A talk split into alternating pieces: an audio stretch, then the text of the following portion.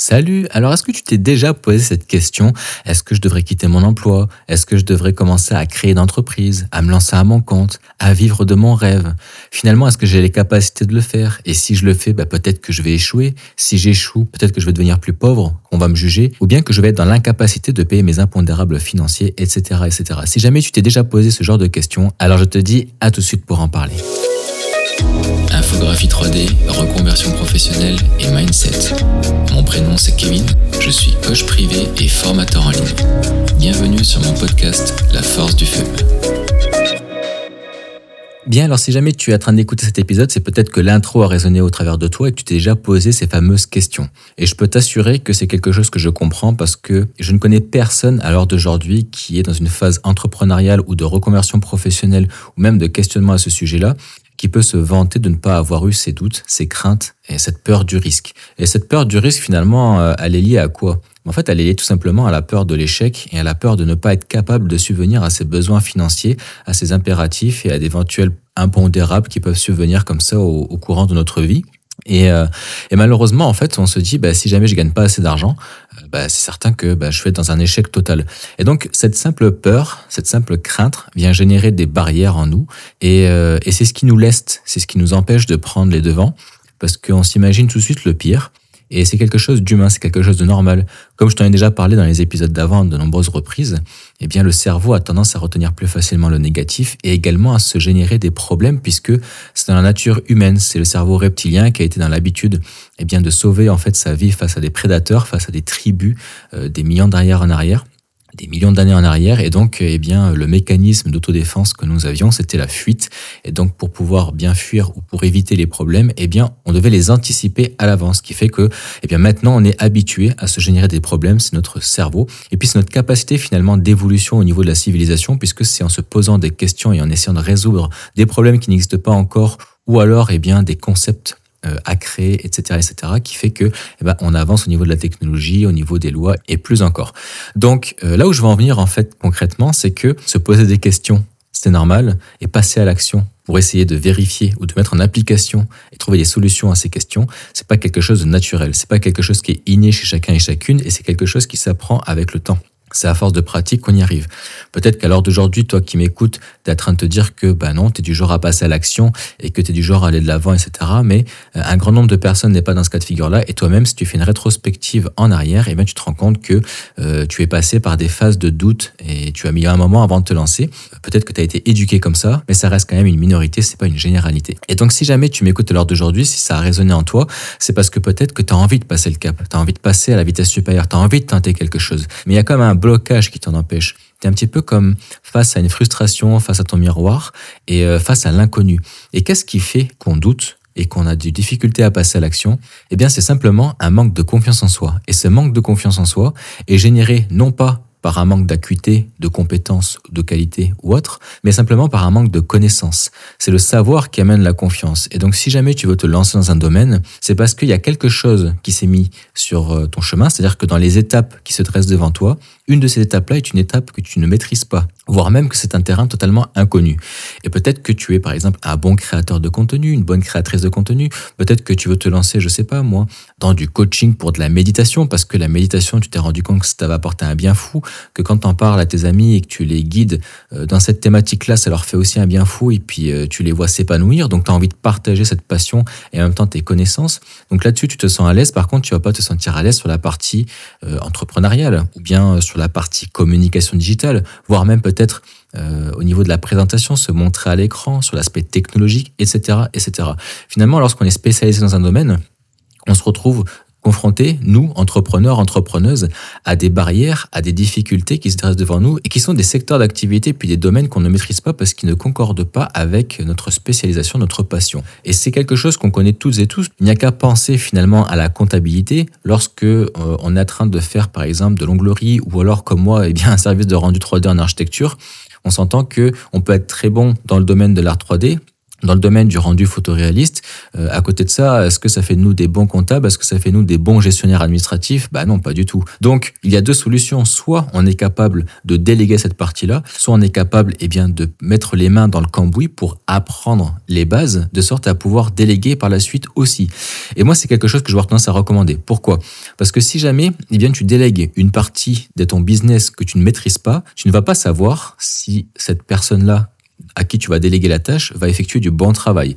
Tu vas peut-être te dire qu'elle a des résultats qui sont satisfaisants, mais tu ne sauras pas si proportionnellement au temps qu'elle passe, proportionnellement à l'investigation qu'elle effectue et au retour sur investissement que tu en obtiens, c'est quelque chose qui est proportionnel. C'est quelque chose qui peut être optimisé ou pas.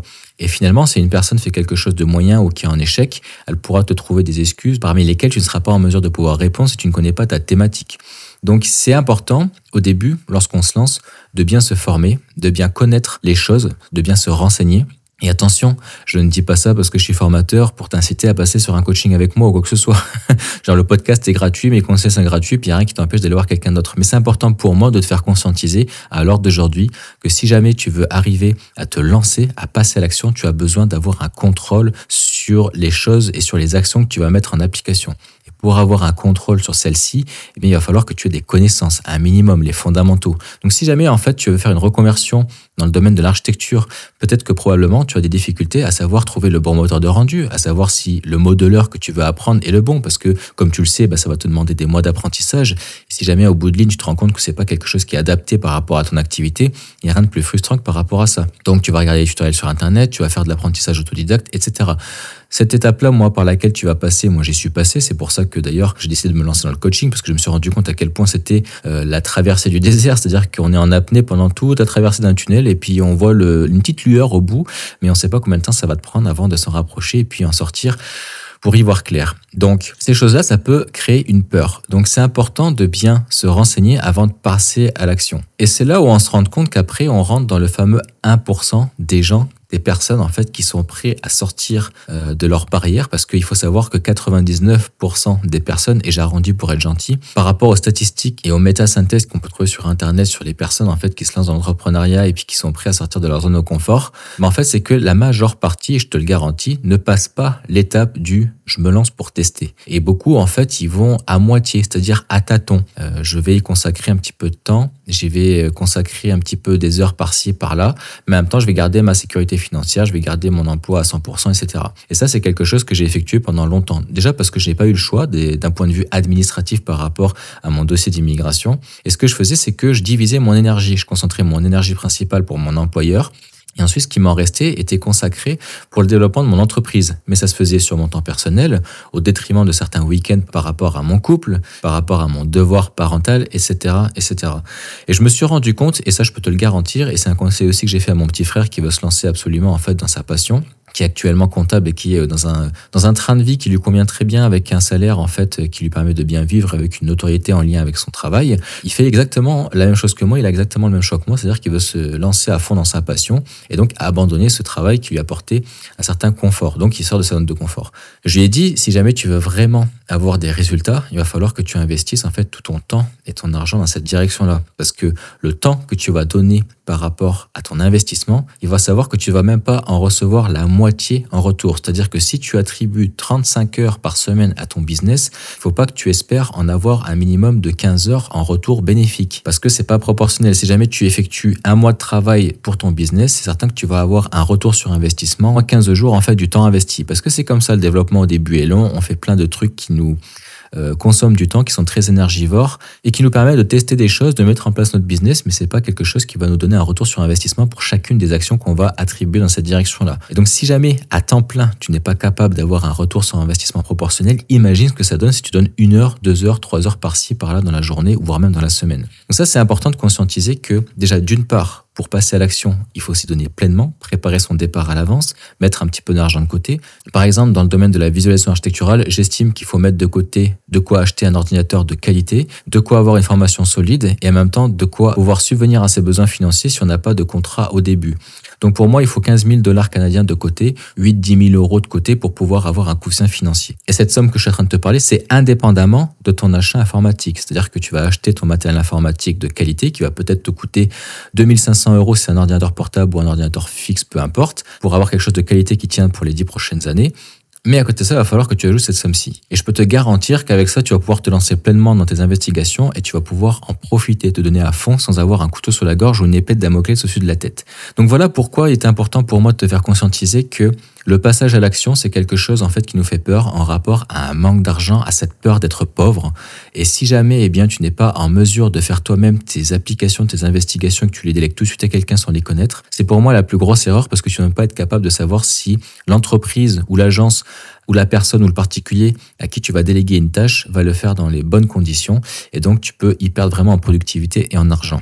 Donc avant toute chose, il faut bien se renseigner et il faut surtout avoir un déclic, au même titre qu'un fumeur qui décide d'arrêter de fumer. À un moment donné, en fait, s'il passe pas à l'action, puis s'il sort pas de sa zone de confort et qu'il se fait pas violence pour le faire, il n'y arrivera jamais. Il restera toujours enfermé dans ce cercle vicieux de sa routine infernale. Et ça, c'est cette fameuse prison dorée dont je t'ai parlé par rapport aux bénéfices secondaires. Donc voilà, j'espère que c'est quelque chose qui va t'amener à un axe de réflexion, qui va peut-être planter une graine dans ton esprit de sorte à ce que tu puisses conscientiser que il va falloir que tu te fasses violence si jamais tu veux vraiment sortir de cette train de vie qui te rend pas heureux ou heureuse. Et j'espère que tu me reviendras au travers du groupe Facebook sur lequel tu peux rentrer gratuitement pour avoir des conseils en me disant que tu es passé à l'action et, ça me fera un plaisir de te guider sur mon temps libre. Je te remercie pour ton écoute jusqu'ici et je te dis à la prochaine. Salut